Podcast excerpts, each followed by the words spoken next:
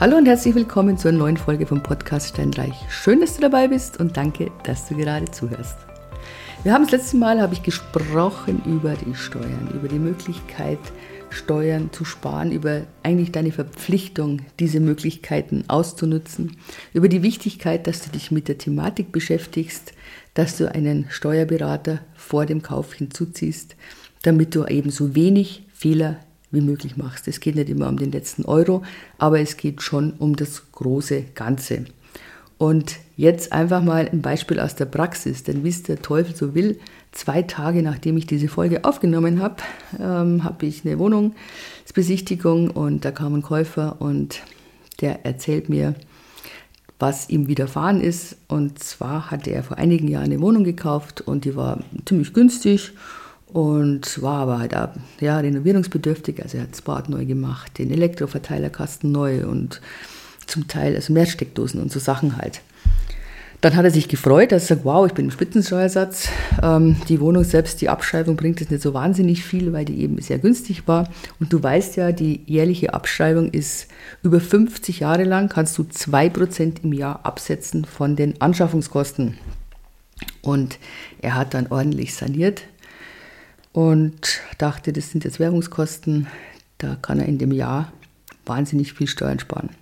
Leider ist er dann in eine Falle getappt. Was heißt, das ist eigentlich keine Falle, sondern der Gesetzgeber hat tatsächlich in, glaube ich, Paragraph 6 Einkommensteuergesetz festgelegt, dass du nach einer Anschaffung einer Immobilie, die für die Vermietung ist, die Sanierungskosten nur dann in dem Jahr als Werbungskosten ähm, für die Immobilie ansetzen kannst, wenn diese 15 Prozent der Anschaffungskosten nicht übersteigen. Das Ganze gilt drei Jahre, also du kannst es nicht heute 15 Prozent und dann im nächsten und übernächsten Jahr wieder, sondern das sind die ersten drei Jahre der Anschaff nach der Anschaffung. Das sind, ist diese 15 Prozent Hürde. Und wenn du diese 15 Prozent reißt, dann fällt diese Summe komplett den Anschaffungskosten zu. Und das ist echt übel. Jetzt sagen wir mal, du hast eine Immobilie gekauft für 100.000 Euro, hast da diese normale Abschreibung, die jetzt ja nicht so wahnsinnig viel ist, vielleicht 800 Euro. Und jetzt renovierst du das Ganze und sagen wir mal, du hast 15.000 Euro. Und wenn du 15.000 Euro, müssen wir gleich mal rechnen, mit Spitzensteuersatz mal 42 Prozent, hast du eine Steuersparnis von 6.300 Euro in dem Jahr. Hast du aber 15.001 Euro ausgegeben, dann schaut das Ganze ganz anders aus.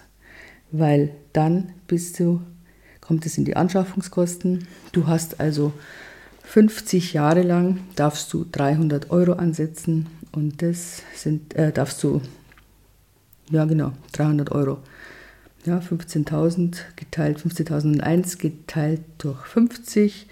Und wenn ich jetzt da sage, Steuersparnis, dann hast du 126 Euro im Jahr die nächsten 50 Jahre. Also das ist nichts. Und dem ist genau sowas passiert. Der war knapp drüber. Und er hat gesagt, er hätte sich in den Hintern gebissen. Er hätte nur eine einzige Rechnung einfach weglassen müssen, die wenige hundert Euro war und das Ganze wäre gut gewesen und er hätte den gesamten Betrag als Werbungskosten ansetzen können. Aber da war jetzt der Zug abgefahren.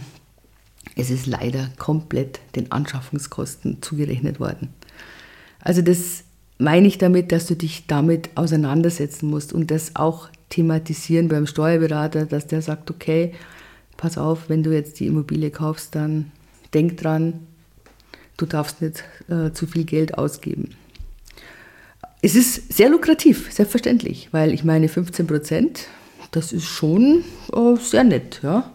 Wenn du dann äh, mit dann, du hast den Sohle noch dazu, also da kann man ordentlich sparen. Aber wie gesagt, das sind eben diese anschaffungsnahen Aufwendungen mit dem Paragraph 6 vom Einkommensteuergesetz, die funktionieren nur dann unterhalb dieser Grenze. Die Gefahr ist, das muss ich jetzt auch sagen, dass du vielleicht am Anfang das so machst, du bist unterhalb dieser 15 Prozent und dann kommt aber irgendein Mangel, mit dem du nicht gerechnet hast. Der kommt dann zutage. Und dann ist es natürlich blöd, weil was machst du jetzt?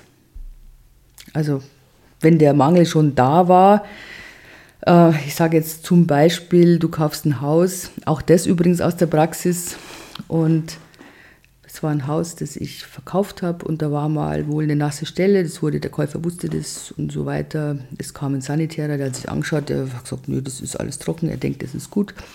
Aber nichtsdestotrotz, der Käufer wusste das und hat das aber nicht näher dann verfolgt. Und dann war es tatsächlich so, die haben auch renoviert, es war ein eigengenutztes Objekt, da war es eh wurscht. Auf jeden Fall kam diese nasse Stelle wieder und es hat sich herausgestellt, dass durch dieses, die Leitungen waren schon älter und durch dieses ständige An- und Ausmachen von dem Wasser wieder rauslaufen lassen, dass sich da so viel Rost gelöst hat und dass an einer Stelle das einfach so verstopft hat, sodass dann das Wasser da sich irgendwie einen Weg gesucht hat. Also so wurde mir das laienhaft erklärt. Wahrscheinlich war trotzdem ein Riss drin oder was, keine Ahnung. Auf jeden Fall mussten sie halt dann die Wand aufschlagen und diese Leitung ersetzen. Das kann dir natürlich auch bei einer Wohnung passieren, die du vermietet hast. Und dann kommt sowas zutage, dann gibst du das bei der Steuer und sagst, ha, sorry, aber damit bist du drüber. Obwohl es vielleicht ein Jahr später ist oder sogar zwei Jahre später. Ähm, wie ist es jetzt bei nee, ich muss es anders sagen. Wir reden jetzt von Sanierungskosten. Wir reden nicht von den Kosten, die normalerweise anfallen. Also die Heizungswartung zum Beispiel. Oder so eine banale Schönheitsreparaturen. Also wenn du das, die Wände weißelst, das ist eine ganz normale Schönheitsreparatur. Ja, das ist klar. Dann, ähm, wenn etwas der Mieter kaputt gemacht hat, zum Beispiel, und der bezahlt nicht und der hat keine Haftpflichtversicherung und er flüchtet oder was weiß ich. Glaube nicht, dass das aus, nicht aus dem Leben gegriffen wäre. Ja. Ähm, man muss das auch immer differenziert betrachten. Wenn du jetzt zum Beispiel ein Mehrfamilienhaus hast, also ich habe auch ähm, kürzlich eins verkauft, Mehrfamilienhaus war aber schon aufgeteilt in, also war nach WEG geteilt, es war aufgeteilt in einzelne Eigentumswohnungen. Ich habe dir schon gesagt, dass das sehr charmant ist, weil du da immer die Möglichkeit hast, einzelne Wohnungen zu verkaufen.